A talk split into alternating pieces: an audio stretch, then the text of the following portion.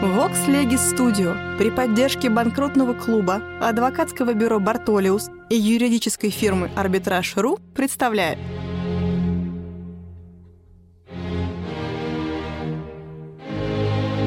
Габриэль Феликсович Шершеневич. Конкурсный процесс. Общие понятия о несостоятельности. Параграф 189 Определение несостоятельности. Читает Рустем Тимурович Мифтахуддинов. Часть первая. Цель конкурсного процесса. В основе деятельности и взаимных отношений между частными хозяйствами лежит, без сомнения, кредит. Он составляет настолько существенные условия в современной экономической деятельности, что частные хозяйства не только прибегают к нему, но и силой обстоятельств принуждаются к пользованию и оказанию кредита. Частное хозяйство, которое не захотело бы поддаваться этой необходимости, должно погибнуть в борьбе с другими, подчинившимися требованиям времени. Благодаря такому развитию кредита частные хозяйства оказываются в тесной взаимной связи. Порвать эту связь в одном месте значит повредить всему кругу частных хозяйств, ближайших к поврежденному месту. Поэтому от представителей частных хозяйств требуется чрезвычайное внимание к своей деятельности, от которой нередко зависит судьба многих других. При неудовлетворении своевременно требования кредитора хозяйство должника подвергается опасности принудительного взыскания. Его имущество будет распродано ради скорейшего удовлетворения справедливых требований верителя. При подобной продаже имущество значительно теряет свои ценности, расстраивается, если не разоряется совсем.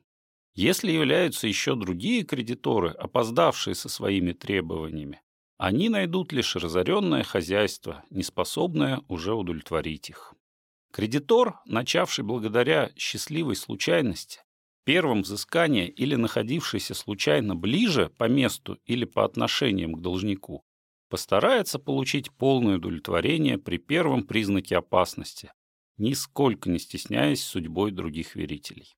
Для предупреждения таких преимуществ на стороне первого кредитора, приступившего к взысканию, необходимо установить известный порядок, возможно, более равного и справедливого распределения имущества должника между всеми его кредиторами. Такой порядок будет служить не только интересам кредиторов, но нередко и самого должника.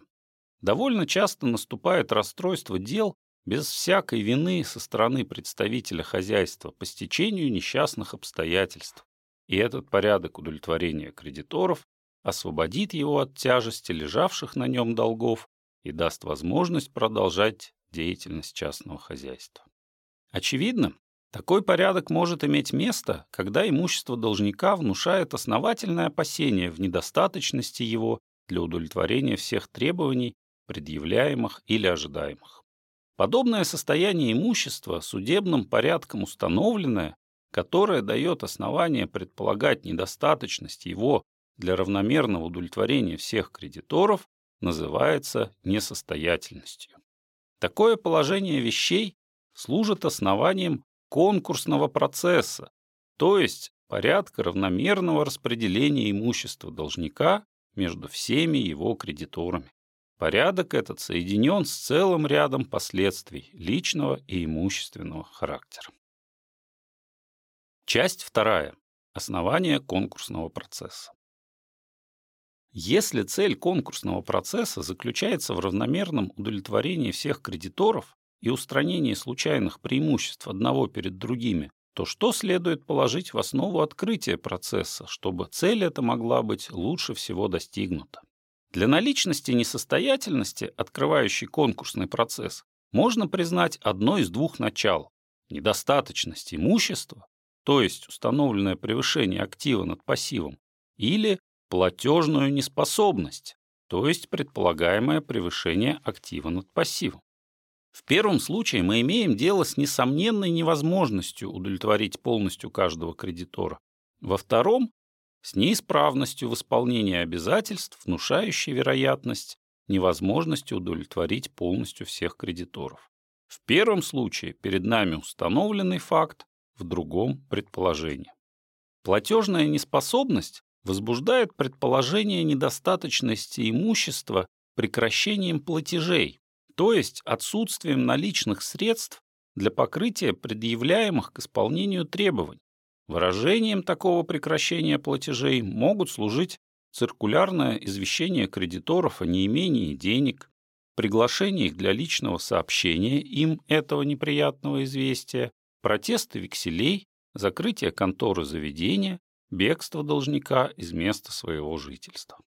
Указанные два основания несостоятельности в значительном числе случаев совпадают. Платежная неспособность есть верный показатель недостаточности имущества. Но совпадение их юридически не необходимо. Платежная неспособность может наступить, несмотря на действительную достаточность имущества.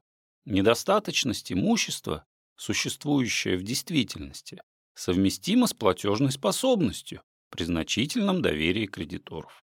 С первого взгляда момент недостаточности имущества представляется более целесообразным, потому что установление особого порядка распределения имущества между кредиторами вызывается невозможностью полного удовлетворения каждого из них в отдельности.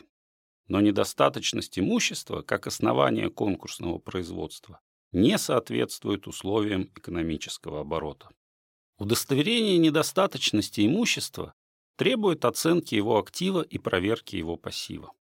Это обстоятельство является крайне затруднительным на практике ввиду того, что при разбросанности имущества нелегко собрать сведения о его существовании, а тем более о его ценности. С другой стороны, проверка пассива затрудняется невозможностью без содействия самих кредиторов определить величину долгов, лежащих на имуществе, особенно в больших торговых предприятиях. Кредиторы могут находиться вдалеке от места жительства должника, их требования могут не оставить следов в бумагах должника.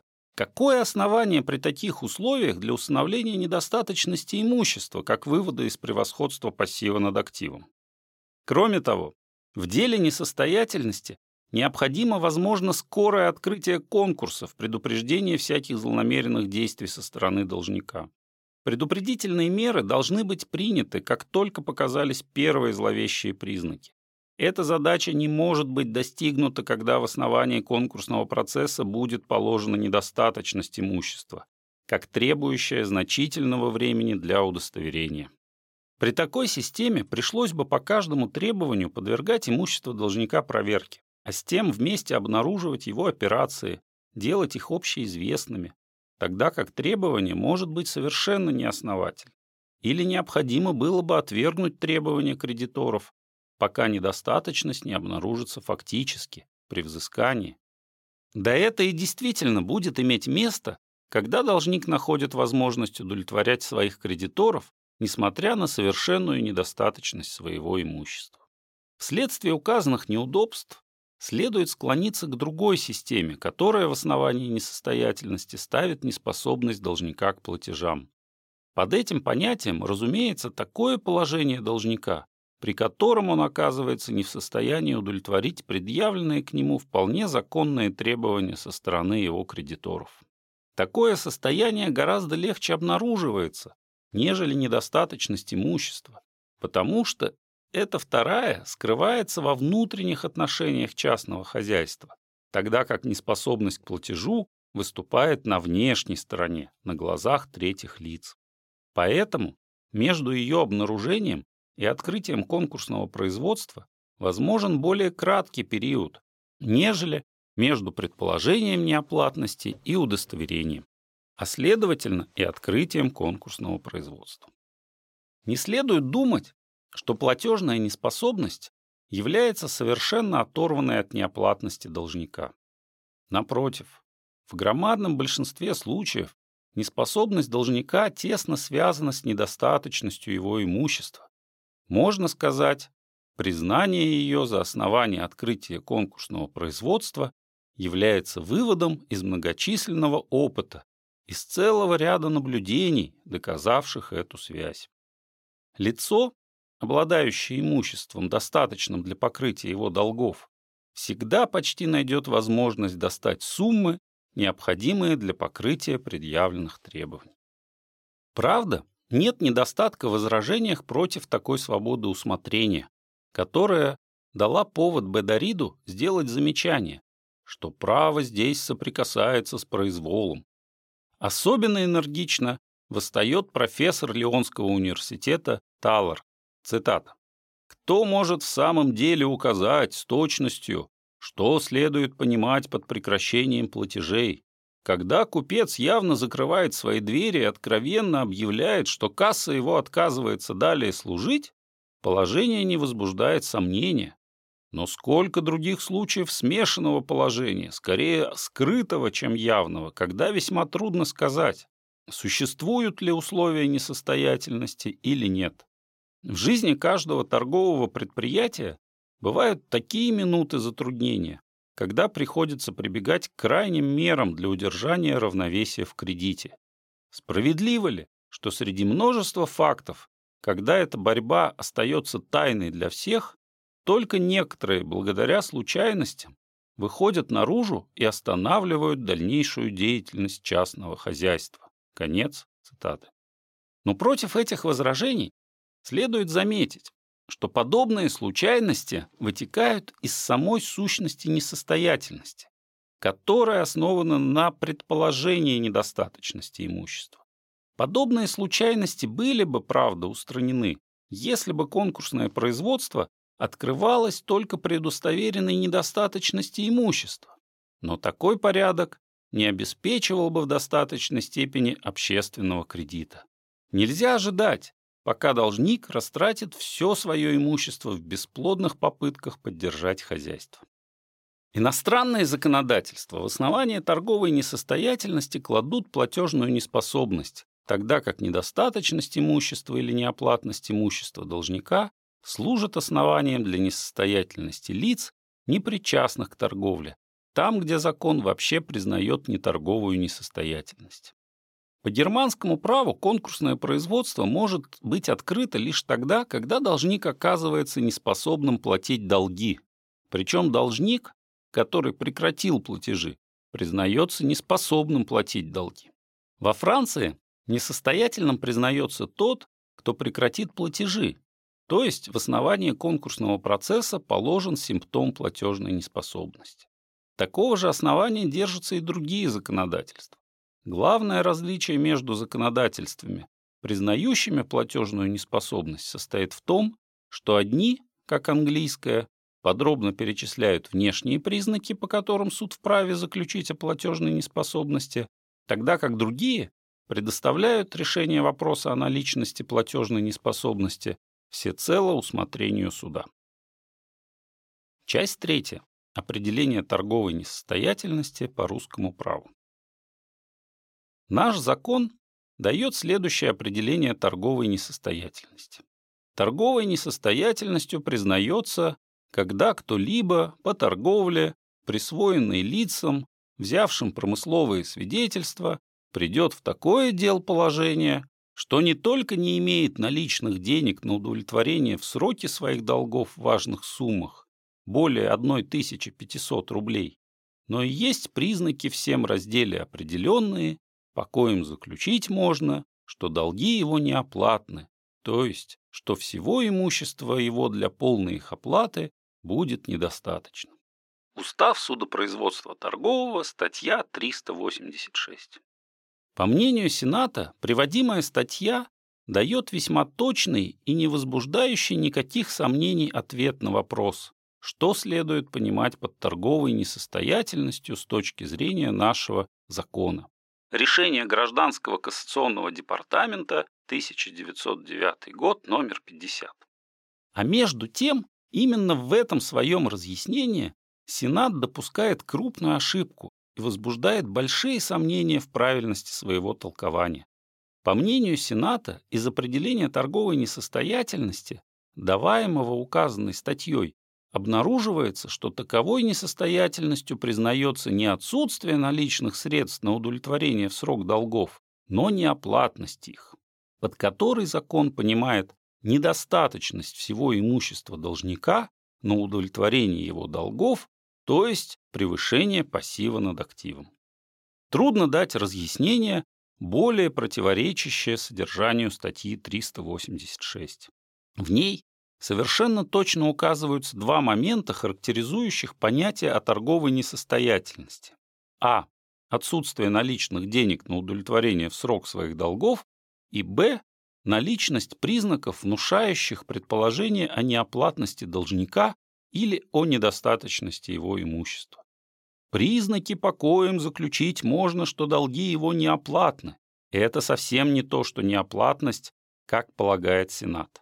Неоплатность есть установленный факт превышения пассива над активом, а признаки неоплатности дают только предположение неоплатности, которое может и не оправдаться. Указывая два момента, наш закон совершенно ясно требует их соединения. Отсутствие наличных денег само по себе еще не составляет несостоятельности, потому что простое признание в неимении наличных денег в суде или перед кредиторами учиненное не есть признание неоплатности. Устав судопроизводства торгового, статья 405, пункт 2, примечание. Но и признаки неоплатности сами по себе не дают основания к объявлению несостоятельности, пока предъявляемые требования удовлетворяются. Например, когда должник скроется, а между тем контора продолжает платить по его обязательствам.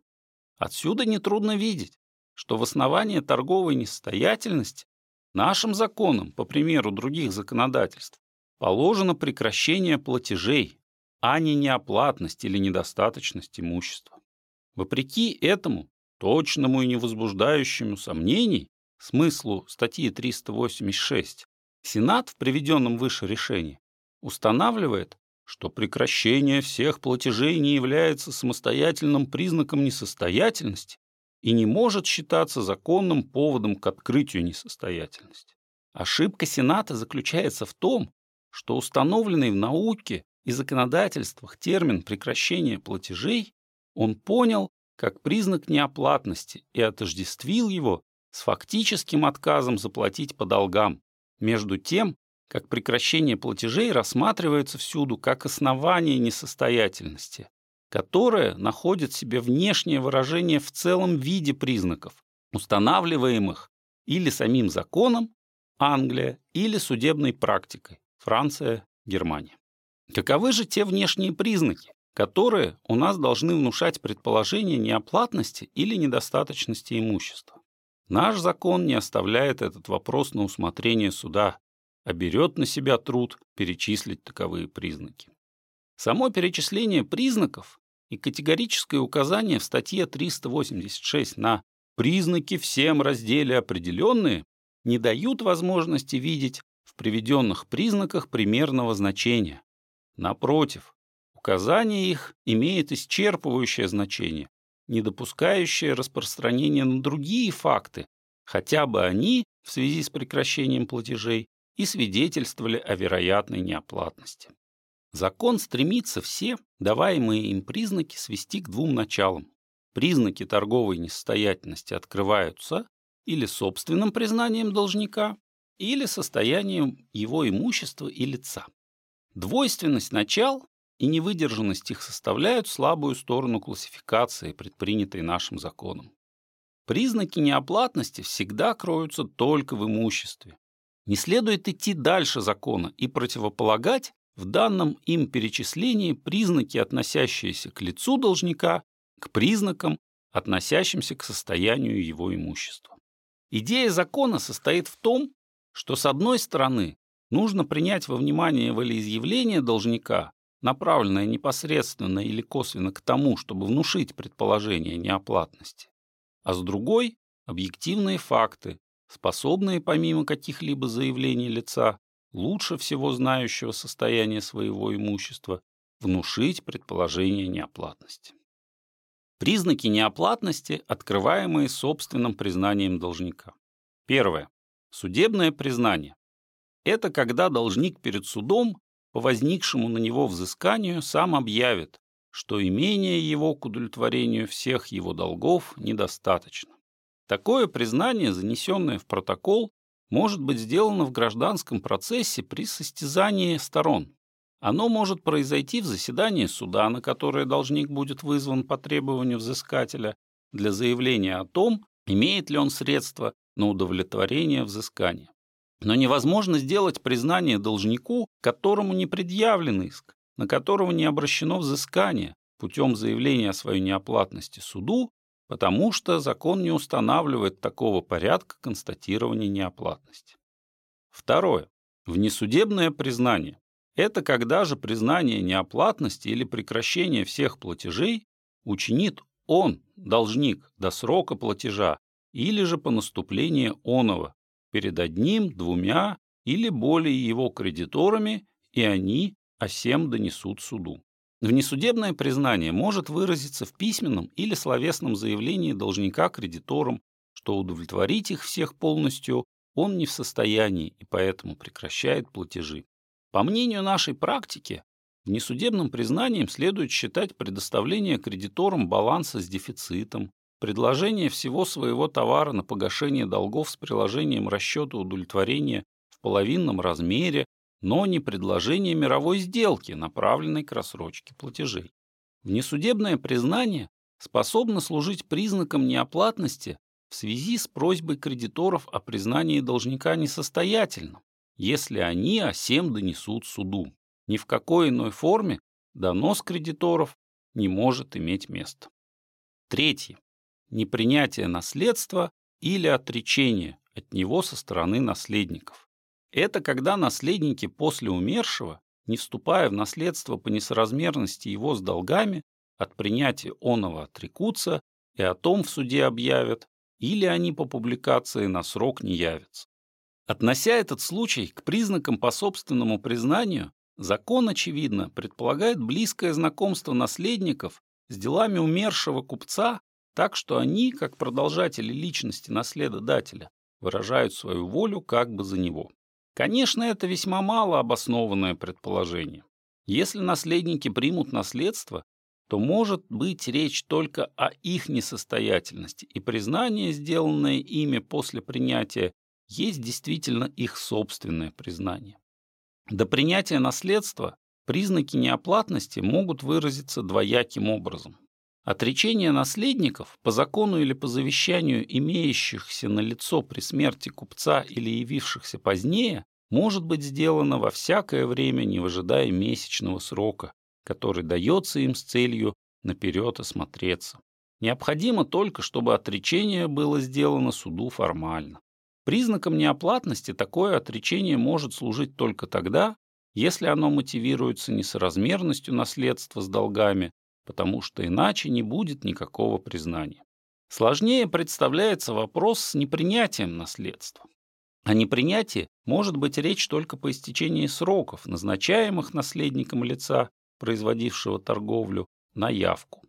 Эти сроки – три месяца для находящихся в том же городе, где открылось наследство, 9 месяцев для пребывающих в других городах или за границей в Европе и 18 месяцев в других частях света. То обстоятельство, что наследники после публикации не являются, закон рассматривает как молчаливое признание несоразмерности наследства с долгами. Признаки неоплатности должника, открываемые по состоянию его имущества и лица. Первое. Недостаточность имущества, обнаруженная при взыскании. Это когда при взыскании, хотя он должник и не объявит сам себя в неоплатности, но по недостатку залога и поручительства взыскание обращено будет на его имущество, и при всем окажется оное на удовлетворение его долгов недостаточным. С первого взгляда может показаться, что здесь дело идет уже не о предполагаемой неоплатности, а об удостоверенной. Однако это не так. Закон предвидит случаи, когда имущество, на которое обращено взыскание, оказывается недостаточным для удовлетворения кредиторов. Но остается открытым вопрос, все ли это имущество. Положим, должник может быть вызван в суд для показания своих средств. Если он заявит, что у него ничего более нет, признак по состоянию имущества превратится в признак по собственному своему признанию. Но должник может ничего не показать или сослаться на имеющиеся средства, наличность которых останется им недоказанной. Так как никакого официального удостоверения состава имущества должника не делается, то перед нами не очевидность, а только вероятность неоплатности. Второе. выраженное кредиторами предположение недостаточности имущества при продаже части его по взысканию. Это когда по оценке или продаже имущества по иску кредитора без залога вступят в суд от других кредиторов просьбы с показанием, что на удовлетворение их долгов, хотя сроки их еще не настали, остального имущества должника будет недостаточно. Здесь уже широкий простор для гадательности. Наличность данного признака предполагает а. что подготовляется или производится продажа части имущества по взысканию личного кредитора, не обеспеченного вечным правом. б. что другие кредиторы, которые не могут еще обратить взыскание на то же имущество, потому что их требованиям не настали еще сроки, имеют основательные данные полагать, что оставшаяся ценность не в состоянии их удовлетворить. Если суд согласится с основательностью предположений, выставленных кредиторами, то хотя продажа имущества не останавливается, но платеж в пользу того кредитора, по иску коего она назначена, удерживается, и должник по рассмотрению суда объявляется несостоятельным. Третий. Сокрытие должника. Это когда должник скроется из места своего пребывания причем он может скрыться или а. по предъявлении к нему взыскания по просроченным обязательствам, или б. прежде наступления срока платежа по обязательствам. Различие между этими двумя случаями состоит в том, что в первом случае достаточно установить, что должник скрылся, а во втором же случае необходимо установить не только, что должник скрылся, но еще и то, что он для распоряжения делами не оставил уполномоченного. Например, купец, уезжая за границу неизвестно куда, оставил сына своего распоряжаться его торговыми делами, как законного своего представителя, снабдив его на то полной доверенностью. Признака неоплатности нет. Должник, производивший оптовую торговлю в Петербурге, задолжал разным лицам, выбыл в Москву а по другим сведениям за границу, не оставил за собой квартиры и никакой торговли. А сын должника, хотя и представил доверенность на управление, но не признал себя уполномоченным на погашение долгов. В том и другом случае сокрытия для объявления несостоятельности мало признака сокрытия, а необходимо, чтобы этот признак совпадал с прекращением платежей, внушающим предположение о платежной неспособности должника. Для частных и общественных кредитных установлений закон 22 мая 1884 года установил, независимо от случаев, указанных в уставе судопроизводства торгового для признания должника неоплатным, также и тот признак, который известен под прекращением платежей. Однако, если он прекратит платежи вследствие расстройства своих дел. Закон неверно выражается, независимо, потому что к банкам не все признаки, данные в статье 405 и 407, применимы, а во-вторых, прекращение платежей само выражается во многих из тех признаков, какие указаны в этих статьях. Но, конечно, более широкая формула дает возможность суду свободно оценивать те факты, в которых способно выразиться прекращение платежей. Однако и здесь следует иметь в виду не приостановку платежей вследствие временных затруднений кассы, а прекращение платежей вследствие расстройства дел. Совершенно исключительным является признак неоплатности, установленный законом в отношении железнодорожных обществ. Если в трехмесячный срок от получения повестки или окончательно определившегося требования правлением или управлением дороги присужденная или требуемая сумма не будет доставлена месту или лицу, исполняющему решение или предъявившему бесспорное требование, то взыскателю предоставляется просить подлежащий суд об объявлении общества, эксплуатирующего дорогу-должницу, несостоятельным. Общий устав российских железных дорог, статья 140.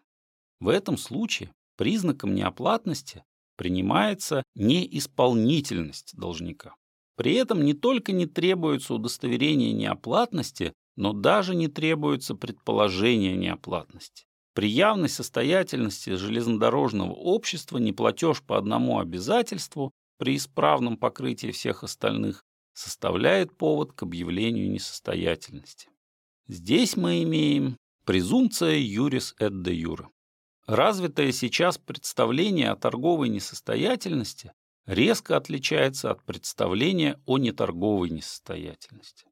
Если в основании первой нашим законом положена платежная неспособность, то в основании второй положена неоплатность или недостаточность имущества. Окружной суд, получив от кредиторов прошение об объявлении несостоятельности, обоснованное указанием на одни из признаков данных в статьях 405 и 407 Устава судопроизводства торгового, вызывает должника и, признав требование кредиторов уважительным, распоряжается составлением описи и оценки всему движимому и недвижимому имуществу должника. По приведении в известность имущества должника суд по просьбе кредиторов или должника поручает одному из членов суда составить на основании всех собранных заявлений и сведений общий счет имущества и долгов должника.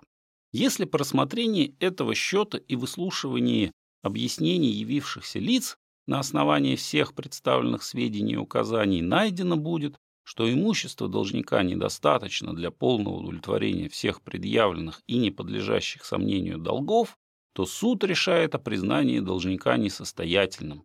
В противном случае отказывает признать должника несостоятельным. Некоторое отступление от неоплатности в сторону платежной неспособности произвел закон 7 марта 1879 года, видоизменивший в этом отношении начало временных правил 1868 года. В случае сокрытия должника по предъявлении на него взыскания, в случае заявления им самим суду о своей несостоятельности или недостаточности принадлежащего ему имущества, суд может объявить должника несостоятельным и не составляя общего счета имущества и долгов должника. Часть четвертая. Судебная санкция.